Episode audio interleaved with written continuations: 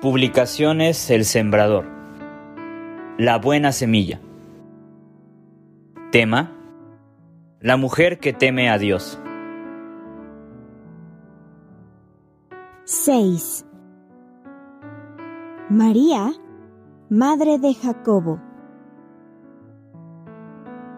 La historia. Las profecías se habían cumplido. El Hijo del Hombre había padecido de mano de los hombres y había sido crucificado. Varias mujeres vieron cómo su cuerpo, ya sin vida, había sido bajado de la cruz y puesto en un sepulcro nuevo, cavado en una peña.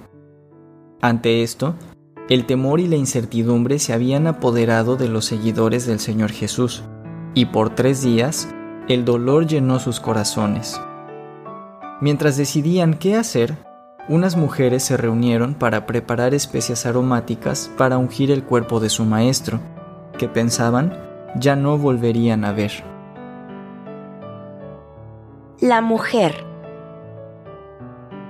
María, madre de Jacobo, fue una de aquellas mujeres que llegaron muy de mañana al sepulcro con sus especias aromáticas, preocupadas, porque sabían que una piedra había sido colocada cerrando así el acceso a la tumba. Pero cuando llegaron al sepulcro, la piedra había sido removida, y entrando, no hallaron el cuerpo del Señor. En esto, dos varones les dijeron, No está aquí, sino que ha resucitado. Acordaos de lo que os habló cuando aún estaba en Galilea, diciendo, es necesario que el Hijo del Hombre sea entregado en manos de hombres pecadores y que sea crucificado y resucite al tercer día. Lucas 24, 6 y 7 Estas mujeres creyeron lo que habían visto y se acordaron de lo que el Señor les había dicho, y volvieron a los once y les contaron lo que había sucedido, pero los varones que habían estado con su maestro no les creyeron. ¿Unas mujeres tuvieron más fe que los apóstoles? Puede leer la historia en Lucas capítulo 23 versículo 55 al capítulo 24 versículo 11. Aplicación. Lo que María de Betania hizo, lección 4, estas mujeres no pudieron hacer, ya era tarde. La razón, no se acordaron de sus palabras. Que esto sea una lección para nosotros que tenemos una Biblia en nuestras manos y en nuestro propio idioma. ¿Nos aprendemos lo que allí leemos? ¿Lo aplicamos a nuestro diario vivir para no cometer errores? La otra lección la podemos extraer de la fe que mostraron las mujeres y la incredulidad de los varones.